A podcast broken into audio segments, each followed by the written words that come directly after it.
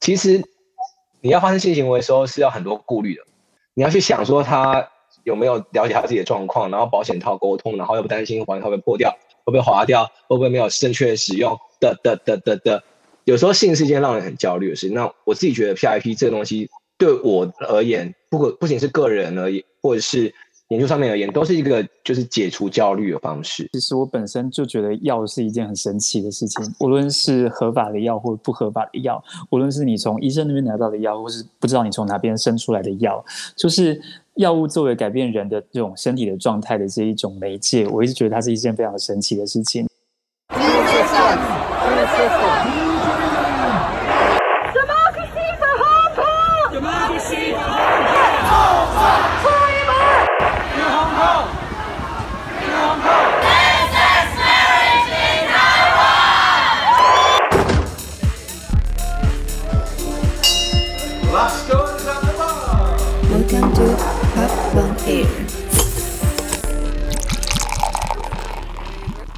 迎收听《Pop on Air》空中酒吧第八集。这是一个台湾与英国连线的 Podcast。每一集我们将用一杯酒的时间，分享我们关心的公共议题，并邀请不同的酒咖来喝一杯，聊一下。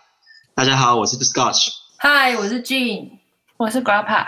那我我们这一次呢，就是希望能够切入 HIV 以及 PrEP 这个重点。那我们今天邀请到的酒咖都是。熟知这个议题的专家。大家好，我是博瑶，在桃园跟大家连线。嗨，大家好，我是 Isaac，我现在在英国伦敦，跟 Grappa 还有 Jean 一起来跟大家在空中喝一杯酒。Whatever 饮料你们喜欢，因为现在伦敦是中午十二点。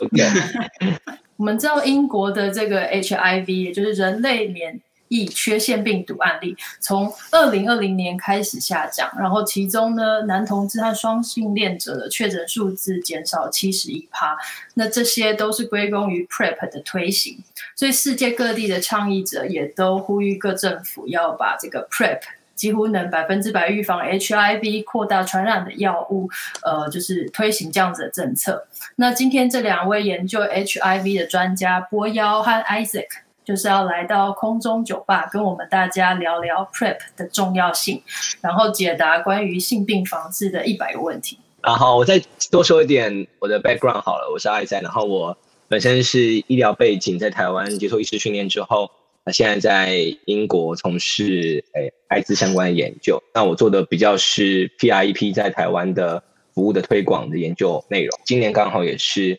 呃第。美国第一个案例，全球第一个案例，到就是今年是刚好是四十周年，所以就是也是一个艾滋病在全球防治，然后它的历史进程的一个里程碑。补充一下，我自己的博士论文是处理这个呃，从二零一六年之后，这个 PrEP 进入台湾的这整个过程。那因为我本身学的是 Social Science 跟那个 Science and Technology Study，就是呃科技与社会研究，所以我切入的角度跟关心的这些题目呢，其实是看药物它跟社会各个不同的这些利害关系人所产生的一些。呃，对，我不，我不能用化学变化来来来来解释它，就是产生了一些呃意想不到的互动这样子。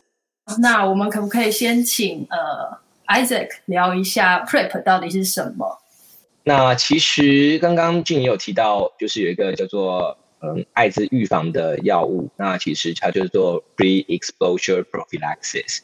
就是缩写叫做 PrEP 或叫 PrEP。那如果没听过观众也没有关系，那其实它就是没有感染艾滋病毒的人可以使用的一种预防的方式。因为我们大家可能比较熟知的预防，像是使用保险套，或者是呃，就是知道你跟你自己伴侣的状态，再加上假设你的伴侣是感染者，那再去接受服药来控制它的病毒量，这些都是一个预防。那再来就是这个 PrEP，就是从二零一二年开始，美国的食品药物管理署推荐，然后到二零一四年开始，世界卫生组织已经就是认可这个药物的使用。那它其实就是利用艾滋抗艾滋病毒的药物来用在我们一般没有感染艾滋病毒人身上来预防艾滋。只要能够把这个药物有效的能够发送到不同的国家需要的人身上的话，也许也许也许我们会在二零三零年的时候真正的根除艾滋病哦。那这个是在二零一四年的时候提出的一个呃口号，Ending AIDS by 啊 two thousand thirty。那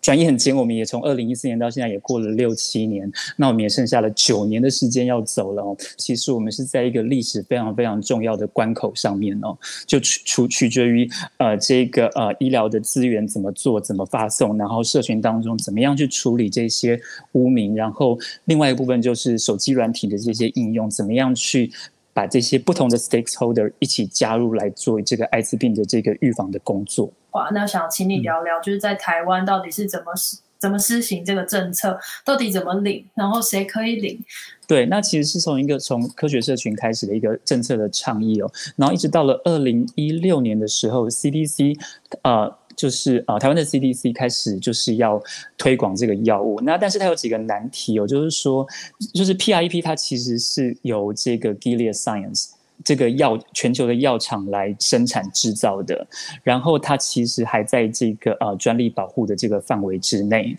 所以基本上它其实是一个非常昂贵的药，那它其实背后涉及到的是药厂的利益跟这个国家的政策到底有没有办法能够在 the same page 这样子。所以一开始的时候，其实这个药物其实是还目前也是非常的昂贵哦，它其实没有办法做大规模的放送跟这个想要就拿得到，所以它其实做一个限量限额的配置。在一六年的时候，他台湾呃 CDC 他想要补助一千个就是高风险族群，然后来使用这个药物。那如果我们从旁观者角度来看的话，就觉得说哇，这真的是一个很好的政策，很好的福利。只要我们能够找到这个一千个人，然后给他们药，然后好好的控制他们这这些对于他们的性健康的行为有所这个掌握的话，maybe maybe 我们可以控制他们，让他们不要变成阳性。但是比较吊诡的是哦，就是八个月过。过去了，结果只有八十五个人来报名而已。比较直觉、直观的原因，可能就是说，万那是不是说这个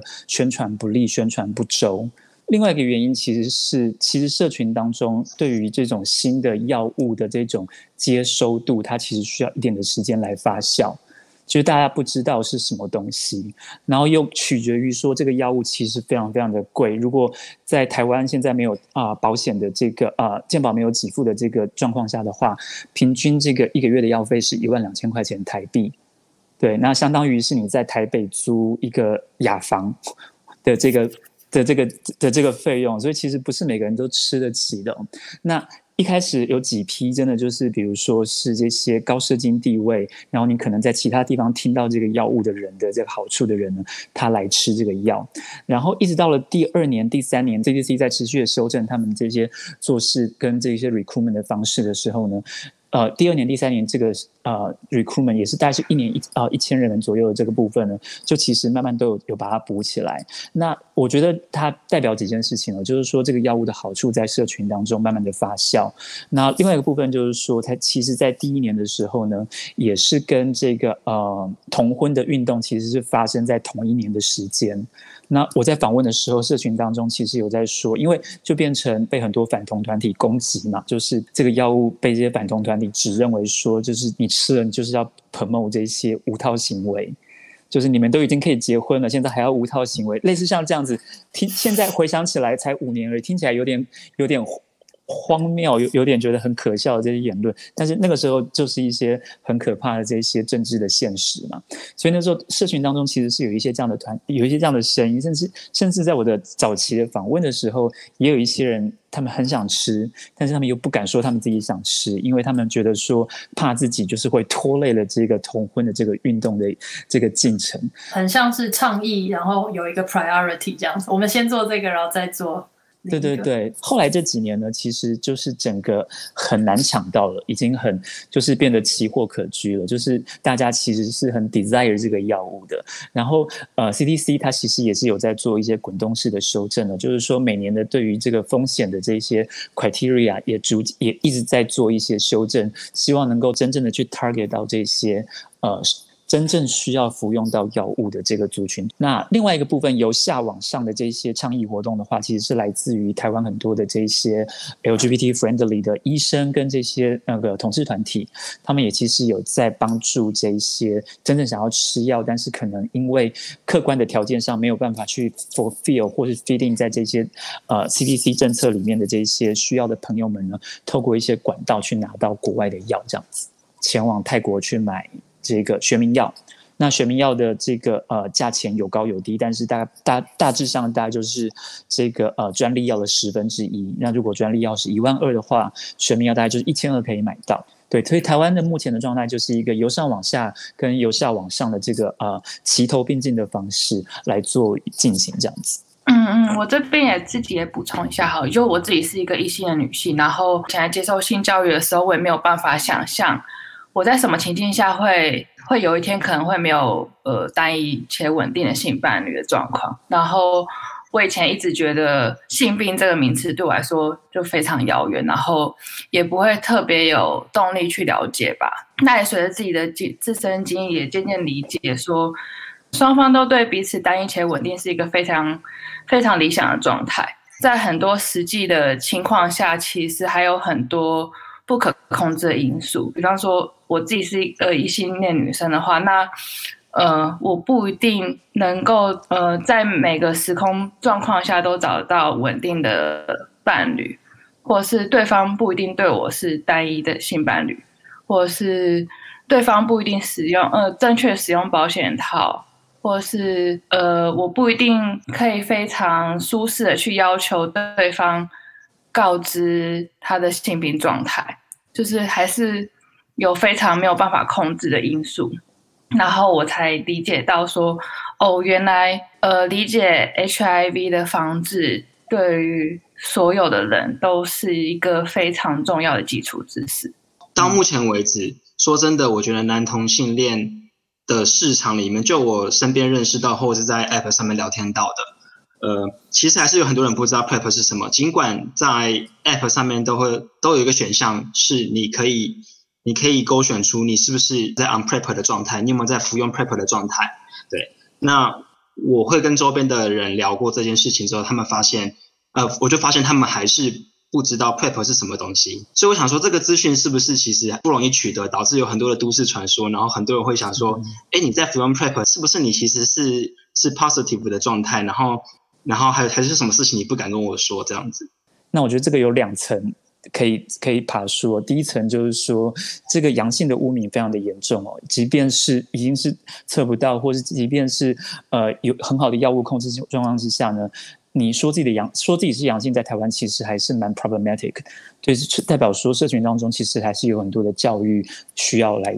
做这样子，那另外一层就是说，这个呃，交友软体来做这个中介呢，它其实本身就代表着说，你要去猜测，你要去翻译，你要去设想别人到底在干什么，它其实本身又是另外一层比较困难跟这些比较呃比较模糊的沟通的地带啦。对，那就我这几年来看的话，我每年回台湾，然后其实我发现，好像大家选择在社交软体。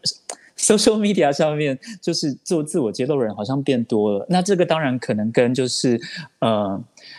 整个沟通的环境改变了。那 CDC 其实每年都有推一些不同的这种那个呃 health campaign，无论是男性、女性、生理男性或生理女性，或无论你的认同怎么样，其实这个药物的本身它其实是要作为一个 empowerment。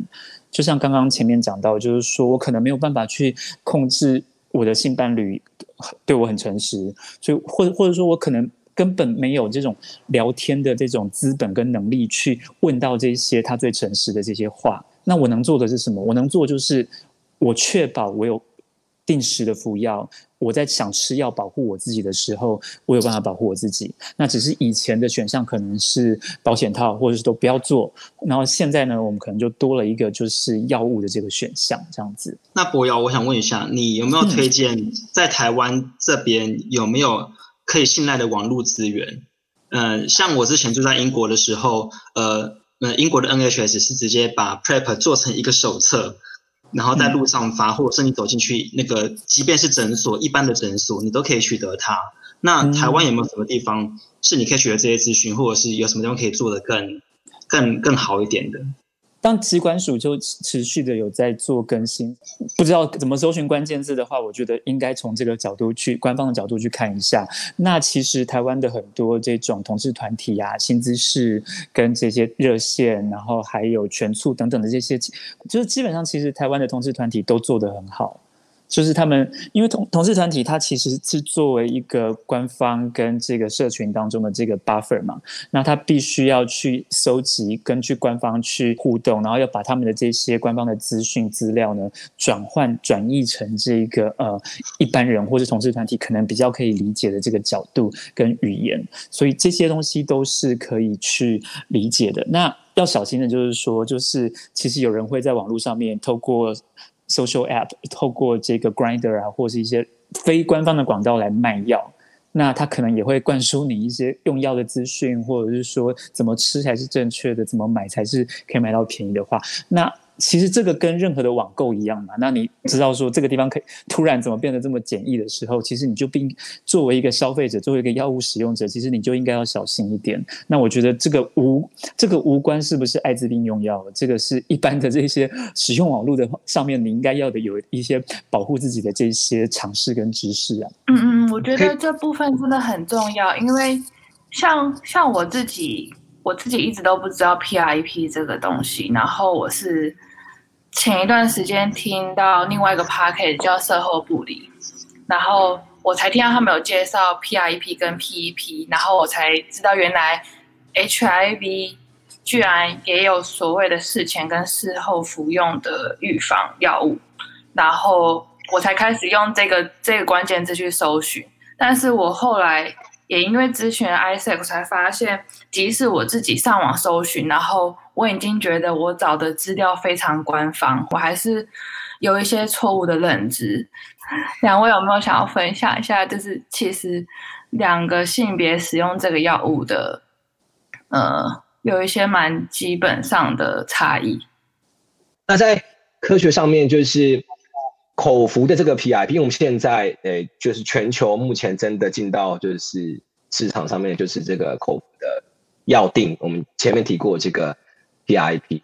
那它的研究目前我们看到现在呢，其实男生跟女生的吃法是不一样的。那我们这边女生就讲，就是生理女性的话，那基本上是一定是要每天吃。那每天吃就是说每天吃一颗，在固定的时间吃，每二十四小时吃一颗。那什么时候开始吃呢？就理论上是要在进行为七天前开始每天吃一颗，然后一直，然后你可能会有一种进行为、性行为，然后就是吃吃到你。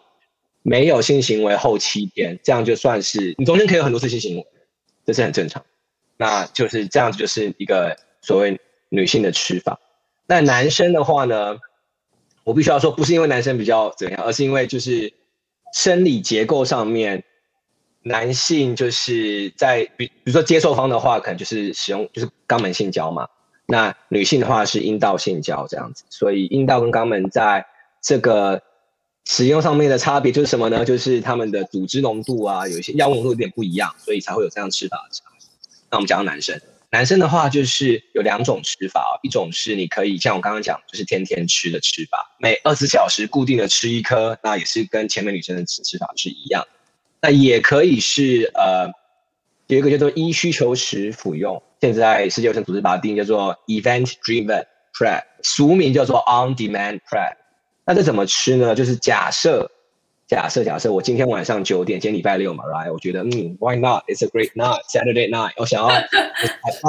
那我想要发生性行为，那礼拜六晚上九点哦，OK。那什么时候开始吃呢？九点，就是礼拜五晚上九点到今天晚上七点这段期间，我要先吃两颗，然后从我吃的那个时间点开始，比如说我决定，我等一下这个。空中酒吧完我就要来吃，那我决定我两点来吃好。那我两点的时候就吃了两颗，拿拿一罐水，然后就吞下去，然后再隔二十四小时，下一个二十，明天的下午两点的时候我就再吃一颗，然后再隔二十四小时我再吃一颗。那中间我可能有很多这些性行为没有关系，我就一直吃，一直吃，一直吃，一直吃，吃到我有连续两天没有性行为。这样就完成了我这个保护的效果。那这个叫做依需求时服用。那前面重要的就是说，你一定要在你发生性行为的前二十四小时到前两小时之前吃下那两颗，因为这是依照需求时服用，所以你要把它这个浓度拉拉高。对，这样听起来合理吗？可以理解吗？不合理啊，可以理解。公平。那我们最后给大家一点什么希望嘛？其实科学有是在考量大家不同的需求，所以世界卫生组织其实今年一月开始已经有可可有背书呃阴道环这件事情了，就是那个 dapivirine 的 vagina ring。那它这也是可以拿来，它这个环就是大家女生女女性听众们可能有听过阴道环，那不是避孕像吗？避孕措施，对，它可以放在。你就是阴道的底部这样子嘛，你就自己处理。对，嘿，网络上面都有都有，就是专业的医医医疗院所的资讯啊。然后现在这个 dapivirine ring 这个阴道环其实也还没有真的上市啦，但是世界卫生组织已经合可说，它以后它也可以加入就是这个呃抗艾滋病毒的药物的成分。对，之后还没有还没有真的上市，但是可能之后会女性就有一个福利，就是说。它可以使用阴道环，同时来避孕，加上同时来保护自己免免于艾滋病毒的感染。就它可以把 PIP 的成分弄在这个阴道环里面，然后它释释放，然后你就然后每个月换一次就可以。对，跟现在的那个避孕环也是一样的做法。所以，所以，所以我我我想就是这东西可能接下来一两年、两三年就会出现，然后可以造福很多广大女性。不好意思，你说每个月换一次是这是可以自己换，还是你要去 clinic 做的事情？这个是可以自己换，好像是可以自己。是哦，因为阴道环是你可以自己，你可以自己，它不像不像那个避孕是要放在更里面。但当然我不是专业，我不是专业妇产科医师，所以呃，我是生理男性，我没有真的使用过，所以欢迎底下广大听众们留言分享。不，我是说我我据我的了解是，你可以自己 self 自己是自我操作，因为。我刚刚前面提过，就是撒哈拉沙漠南以南非洲国家的女性，她的另一半就不知道自己的艾滋病状况，然后女女性可能相对在这个社会环境下也比较弱势一些的时候，她没有办法控制。那如果是口服 PrEP，她也会觉得她的男性伴侣或老公也会怀疑说，你是不是偷偷在吃什么药？为什么要这样子之类的？所以这个是可以整合到呃性健康诊所，就是说，哎，那我要避孕，我不想生小孩，那可以同时包把这个。艾滋病预防的东西整合在一起，那也这也是我们想要强调，就是在延伸，就是说 P I P 其实它不是只是一个药物，它其实是一个 service，它是一个我们希望可以透过你，不管是男生女生，不管是顺性别跨性别，不管是同性恋异性恋双性恋，你来我这个地方在这个诊所，那你可以获得 P I P 之外，可以获得一些正确的知识，你可以获得一些咨商。比如说像台湾的话，好了，英国也是，就是说会问你说，哎，你有没有一些使用娱乐性药物的习惯？那你自己觉得你你你状况如何？有没有需要一些讨论或协助？嗯、那也有另外一部分是其他艾滋病毒的筛检啊，不不，就是爱性病的筛检嘛，像是梅毒啊、啊淋病啊、滴菌等等的，这些都是可以一并的筛检。那更重要的是，如果有了艾滋病的状况，阳性阴性。基本上你好吃都是阴性了。那如果说你的伴侣也起来测，那他是阳性，那怎么告知伴侣？这些其实它都是可以包裹在整个呃 P I P 的服务里面。所以我们也会希望说可以推广这个概念，让大家知道，不是只是一颗药，我在网络上面吃一吃就啊算了。但是这是不对的，因为这是我们希望你可以透过这个机会来认识到有很多的服务是你可以去争取、去取得、去让你自己。免于焦虑，免于艾滋病毒的焦虑，免于性传染病的焦焦虑，免于跟伴侣沟通要不要用保险套的焦虑，等等等，relieve your anxiety，然后呃，create more pleasure。我觉得这真的是一个非常伟大的发明。对，就是提供给一个，就是你不一定有办法确认对方的状态的时候，至少至少我可以保护自己。然后像你刚刚提到那个什么，说沙沙沙漠以南，或者是我自己的经验，然后我也发现，呃，HIV 防治这东西，除了各国的经费预算之外，还有很多社会脉络的影响。那可是像这样子的防治，有没有比方说像 WHO 或是或是之类的相关单位，会制定一些方针，然后让全世界的国家去遵循吗？我这是蛮好的问题，不过对我我不要你先，嘿嘿，没有，我是要把这个问题推给你的。我 我又不想说去去去倒一杯酒来喝哎、欸，我不是在酒吧吗？我记得有啦，我记得每年都好像有一些 guideline 的部分会有一些资料的更新，只是我没有手边没有这个东西这样子。WHO 一直都有想要推这一块，不过国际政治有时候不是我们真的有强制力的公约，只有那个烟烟害防治那个啦，但是其他的东西，世界卫生组织或是联合国说了。一一个标准，一个建议，各个国家也不一定会真真切切、扎扎实实的遵循啊，因为有很多资金的部分，或者是他们决策的一些议题。那就像博尧刚刚讲的，其实世界卫生组织 WHO 他们有有发布了一系列的 online module 的感觉，就是说你可以上去下载它的这个文件，然后有从比如说使用者到供给者到呃怎么去制定一个。一个给 PIP 服务的一个医疗单位，还有怎么样去评估追踪，然后社群要怎么做，然后政策上面怎么做，还有其实有一整套有十二个 modules。那我们就希望说，透过哎这个有些国家可以学人家怎么做啊，那是不是就可以把这个理想的这个指引跟标准真的落实，真的落地到呃就是实际上面各个国家怎么做政策，那也进一步的才有办法到比如说医疗端，然后到公到使用者端，真的就可以拿到这个药。就是这个是比较是 top down 的一个的的策略啦。嗯，因为像 HIV 不论是预防或者是治疗都很贵，然后应该有很多国家会考量说这一部分的呃预防治疗会不会压缩到其他的预算吧？对对，其实这部分。就是在公共卫生里面，就是健康经济学是可以有个不错的角色，就是说去评估你花费的这个预防的成本，跟就是假设没有预防这些人，他们得病之后所更需要花费的医疗成本，去做一个就是成本效益的分析。那其实这个是世界卫生组织有在推广，但是问题就是说每个国家的国情不同，脉络不同，所以每个国家。有很多国家会不一定会就是全部就是遵循联合国或世界卫生组织这一套，他可能想说我自己来做做看，所以很多国家就是说，那我自己先做，我决定我觉得这个有效益了，我再来就是推广这样子。那台湾跟英国是两个不同的例子，我们台湾其实先有 guideline，然后才就是进一步就是当然也有药药证的核可，然后我们有临床的指引之后，才开始有这个机关所前驱计划。那英国这边的话，其实是它二零一二年到一四年的时候，其实有一个临床试试验，就是一个叫做 PROUD Study。那其实证明就是有效，但是再来要进到政府要不要给付这件事情的时候呢，在英国的二零一四到二零一七，就是中间有非常多的倡议团体跟 NHS 英国国国家健保局之间的对抗，还有上法院的上了两次。但是其实有纪录片，就是 People versus the NHS。那后来。二零一七年呃开始呢，就是英国国家的卫生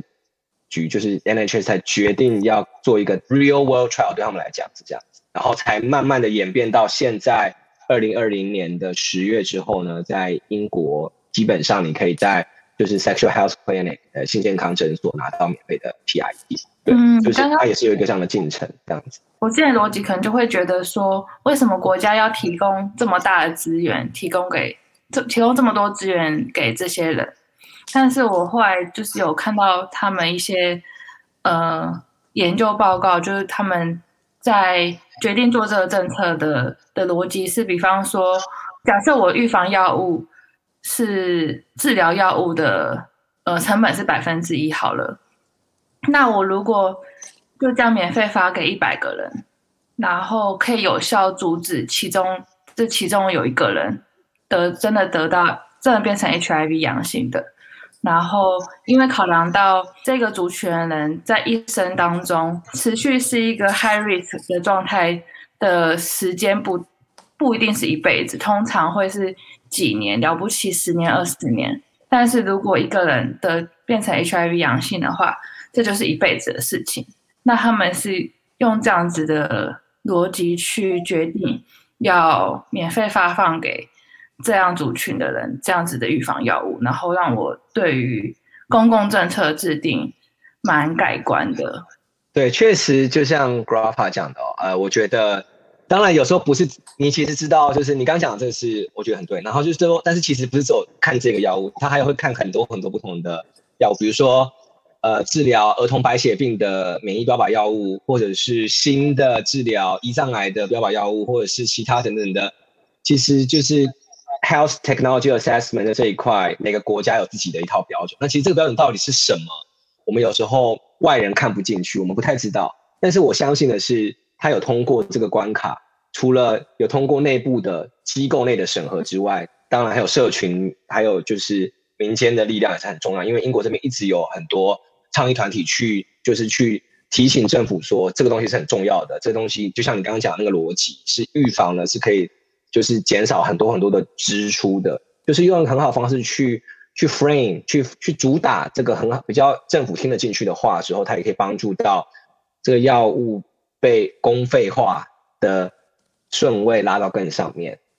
对吧？这其实也是可以去让大家去构思一下台湾健保的的问题。我们现在的 PRP 其实是机关署的公费专案，那其实一直没有办法走进健保。但是有一个背后脉络是健保不一定要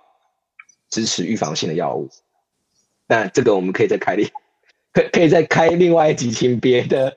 更多的专家一起来分享。对，常见的来说，现在台湾。以台湾今年的公费计划来讲的话呢，就是我们现在有三十七间，就三十六间医院加一间诊所是有提供就是公费的计划。那这个在机关署的网站上面有，所以可能可以去搜寻，就是比如说台湾公费 PRP 这样的关键字，你就会找到机关署的网页，然后可以去挂这些门诊。所以现在是台湾有这些管道。那、如果英国的话，就是你现在就是你在各个城市的 sexual health clinic，理论上你走进去。你先上线预约，说你要 prep，然后他就会去，他就会问你，其实当天就拿到 PIP 当然他会帮你做检检测，然后如果你是阳性的话，他就告诉你说就是停止服用，然后就是应该要退回来，应该回来再追踪，哎、啊，你阴性的话就会继续吃这样子。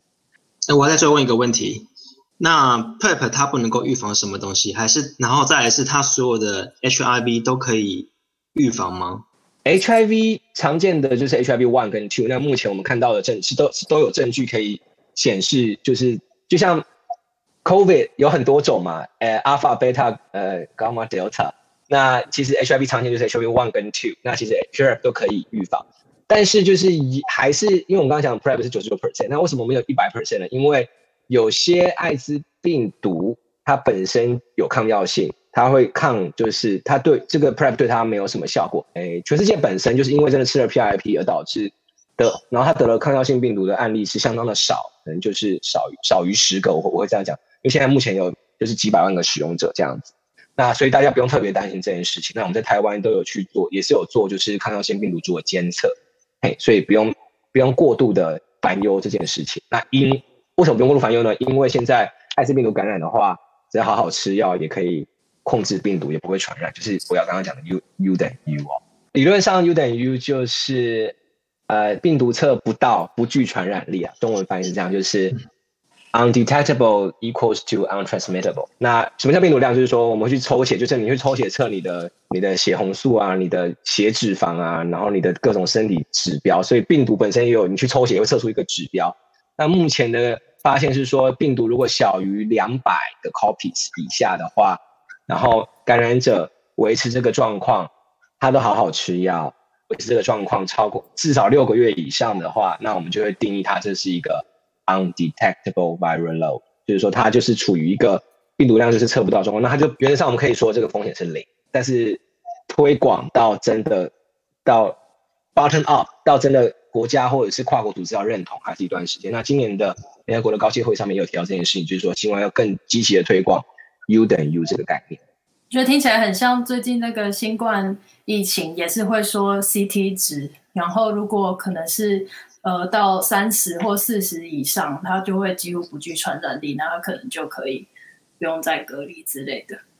就原来有点像，不过 CT 值的原理跟病毒量是不一样。CT 值是看它复制了多少次，这个是纯粹看它里面有多少，就很像你拿我随便乱讲，就是你很像你拿显微镜，然后去数有几只这种感觉。对，但是病毒不能这样数。了解，谢谢。那我想要请问一下两位，然后可以轮流讲，没有关系。就想要请问一下，就是你们为什么会想要研究 HIV？然后呃，在世界各地可能参加研讨会啊，或者是自己实际去做那个 field work 填调啊和研究的一些心得，这样子。我先讲好了，因为我博士论文写完了。从个人的角度来看的话，其实我本身就觉得药是一件很神奇的事情。无论是合法的药或不合法的药，无论是你从医生那边拿到的药，或是不知道你从哪边生出来的药，就是药物作为改变人的这种身体的状态的这一种媒介，我一直觉得它是一件非常神奇的事情。然后，呃，药物的 travel 就是比如说药物的在线，在媒体上面的在线，在医疗上面的在线，在大众文化的上面的在线，这些。就是药物的这种 travel 跟这种就 travel 中文是什么？等下这旅行吗？不是旅行，应该有更好的翻译法。我觉得药物的轨迹就是这些药物的 trajectory，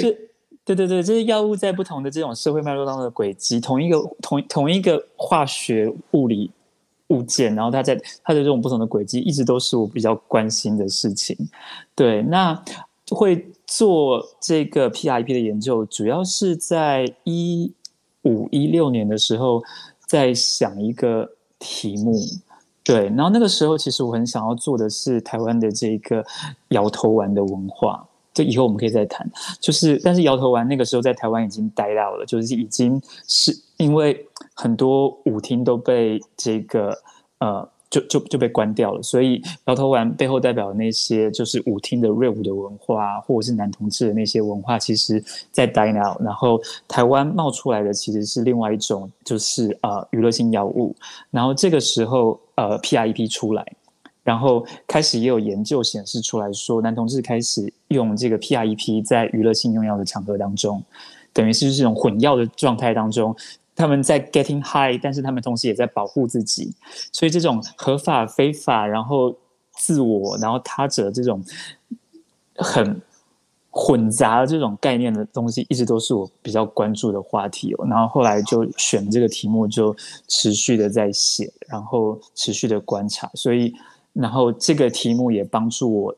陪着一些男同志跑到泰国去看他们怎么买药，然后听他们在泰国就是玩嗨的故事这样子，然后就是我从我不觉得我贡献很多，但是我觉得我从这个药物的身上跟使用药物这些族群当中得到了很多这种生命不同的这些面向，那我觉得这是研究以来一直 benefit 到我身上的东西。那刚刚也讲到，就是说。在这个药物，台湾看到的是这样的一个性别政治，可是在美国看到的可能是一种族群政治。我觉得我一直都在跟药物学东西，这样子，这是我目前的这个状态，这样子。我我想太好了，哎，哪先，Scotch 先。就我想请问你研研究这个他 travel 的主要族群是哪一些？我其实跟着就是台湾的男同志，台湾性活跃的男同志，然后他们，嗯。呃不仅仅是从公费的管道上面拿到的药，然后我也在网络上面、social media 上面做，就是 recruitment 的中文是什么？就是受访受访者的招募，真的受访者的招募。然后同时身边也有朋友，我就跟着他们去泰国，然后去做，就是从使用者的这个方向去做理解，这样子，大概是这个方向。然后，但是，所以他就是很。钻很精，但是其实也忽略了，像刚才我们前面谈到一大片都是在谈，就是这个药物如何给女生一种 empowerment 的那种经验跟感觉。这个其实是我的研究当中就整块就是几乎都没有再去看这个东西了。对，那这是一个不能说是遗憾，但是就是说每个研究都有自己的缺陷嘛，每个研究都有自己看不到的地方，这个是需要其他的研究来补足的地方。这样，我的研究其实也比较没有在看，就是说。因为我们想到医生，就会觉得说医生就是很值得令人尊敬的那一群，但是医生也不是铜板一块嘛，里面也是有一些好医生、坏医生嘛。那希望等一下挨这个讲，就把那些坏医生点出来，这样子。你说害我，这样不行。半开玩笑。Confidentiality 对，就是 expert 当中，他其实本身也不是这么的铜板一块嘛，也是有他们对于性的这个 modernity 跟这些性的。啊、，liberation 当中，他们有不同的认识跟理解嘛，所以就是把药物当做一种就是知识生产的工具当中，我们其实可以一直学到很多东西这样子。医医医学系毕业那一年，我第一次去参加的国际大型国际会议，就是每年会每两年会举办的 AIDS Conference，然后那一年是在 Melbourne，就是二零一四年。那其实也是那个时候我才真的发现有 PIP 这件事情，因为我一直都从来没有听过。然后在台湾其实讯息也很晚，因为我们其实都是跟着世界卫生组织或者是美国 FDA，或是我们都会通常晚，所以我才知道说，哎，有这么好的东西。因为其实你要发生性行为的时候是要很多顾虑的，就是个人生命里面，就是你要你要去想说他有没有了解他自己的状况，然后保险套沟通，然后又不担心保险套会破掉。会不会滑掉？会不会没有正确使用？的的的的的，有时候性是一件让人很焦虑的事。那我自己觉得 PIP 这个东西对我而言，不过不仅是个人而言，或者是研究上面而言，都是一个就是解除焦虑的方式。国际会议上面看起来，很多时候当然有 WHO、有 UNA 等等，但很多时候还是仰赖区域政治，就是说区内的国家常常会觉得自己比较相像，他们有时候会去学习同个区域内的国家怎么样去做。这些公公共卫生政策，比如说 Sub-Saharan African 国家，他们因为有时候他们的人，他们的感染者族群也比较像，他们就会走这样的类似的路线，或是语言上面的相近啊，国情上面的相近。像亚太的话，泰国跟越南都做得蛮前面的哦。呃，因为我知道大家可能会有兴趣，就是泰国甚至。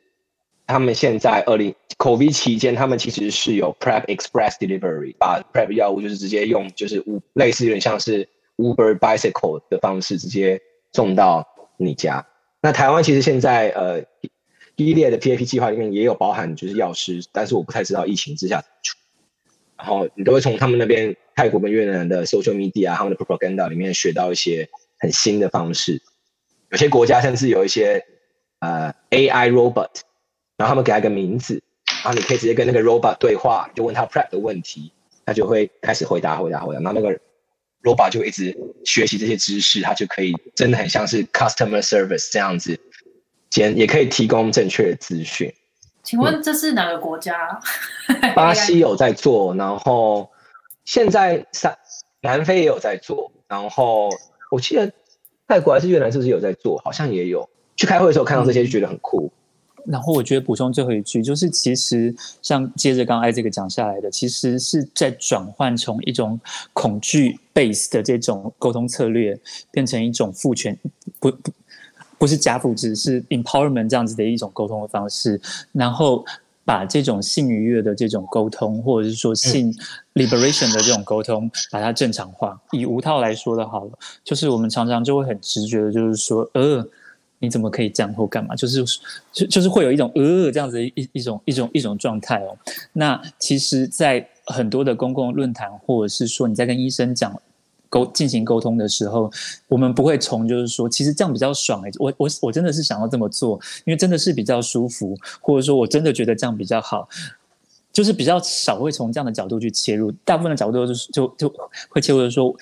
我觉得这样很恐怖。有什么东西？有什么东西可以让我不要觉得这么恐怖吗？我觉得也许可以从 P I E P 的这个整个很短的历史跟这些不同国家的沟通方式来学习一些，就是重新去反省一些我们跟医疗跟身体的关系这样子。在宣传上面的话，甚至上礼拜我去听另外一个演讲，就是他们在讨论说，其实不应该只是讲就是 risk risk risk，因为一开始俊也有问，或者是 Scotch 或者是 Grappa 有问说那些风险的事情，就是就是每次我们都在讲 risk 的时候，就把这个。药物预防艾滋本身就是连接到很多负面的一些印象。我们应该讨论的是很多 benefits，how PrEP can benefit us，how we can become a beneficiary of PrEP use。我觉得这些就是一个概念上面的转换，换个角度来讲，换个角度来宣传。然后我觉得我们唯有去，我们也可以跳脱这个就是风险、风险、风险，然后去谈它怎么样让我不要紧张，让我不要焦虑，让我可以放心的享受我的性。然后让我可以顾好我自己的性健康，来就是定定期去追踪呃筛检这样子，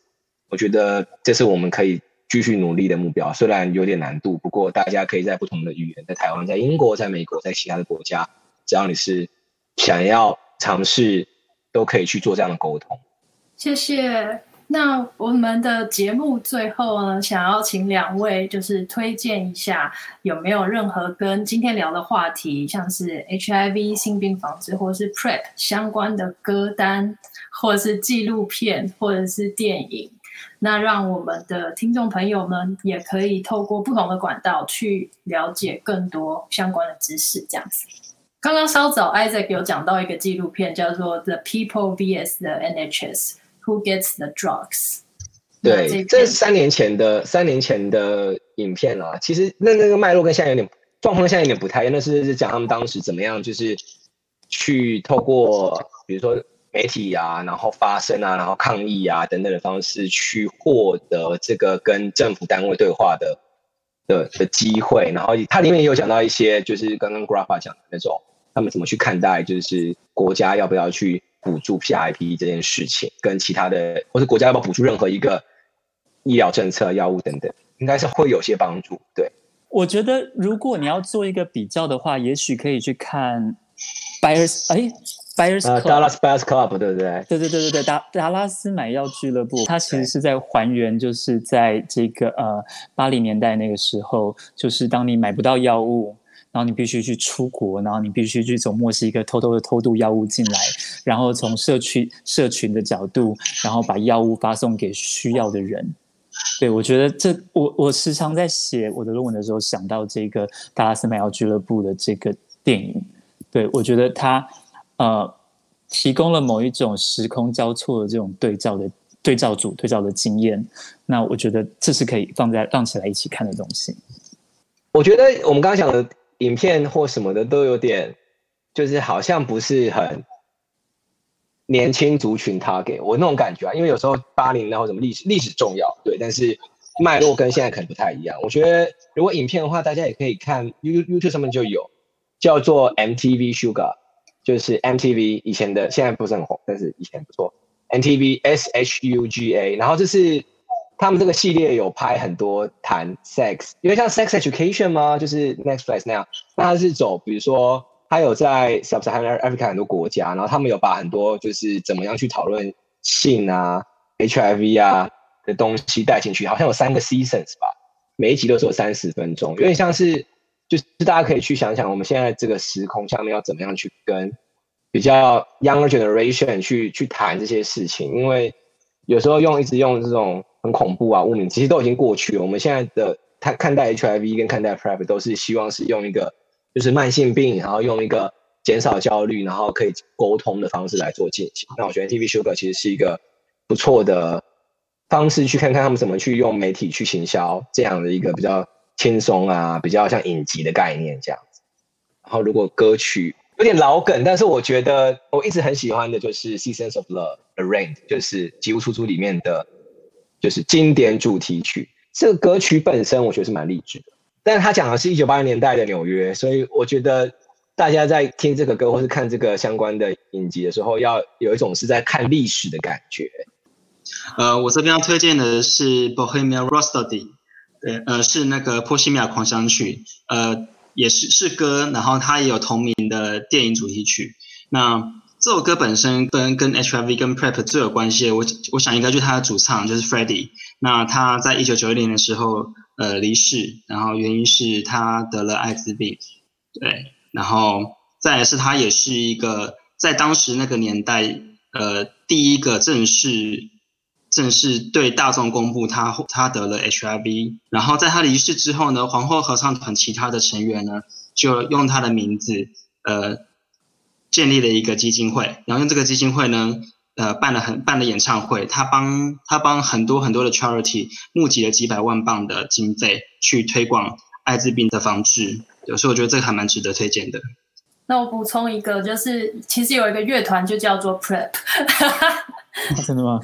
对对对，但他们可能跟今天聊的话题没有什么关系。但是呢，这是一个英国团，他们就叫 PrEP。然后它曲风是蛮轻松的，就是 R N B，蛮适合当背景音乐的一个这个一个乐团。然后他们那时候就是觉得，呃，他们在练团前呢、就很容易会讲说，哦，Have you done your prep yet？或者是呃，类似就是 preparation 好了吗？怎么样这一类的话题。然后就是一个代表说，哦，你已经准备好了吗？Are you ready？对，那就有了这个团名。然后我是觉得说，如果大家有兴趣，说不定也可以听听看这个团。然后，Yeah，ask yourself，Are you ready yet？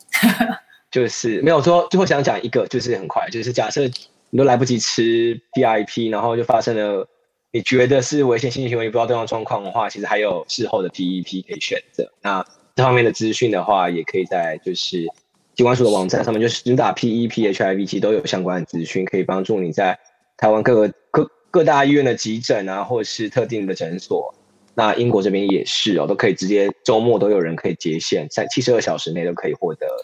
很好的保护。就希望大家也可以记得这件事情，因为我们今天没有 cover 这一块，因为太多东西了。对，有机会再聊。其他建议还可以再讲一个小时。对啊，谢谢谢谢两位的分享，谢谢大家。避孕也可以再讲一小时。有避孕环那个出来了，我会跟你说。好，谢谢。好了，那今天就谢谢大家。那希望有机会可以再继续延伸。谢谢两位的时间。OK，拜拜。拜拜。拜拜。Glasgow.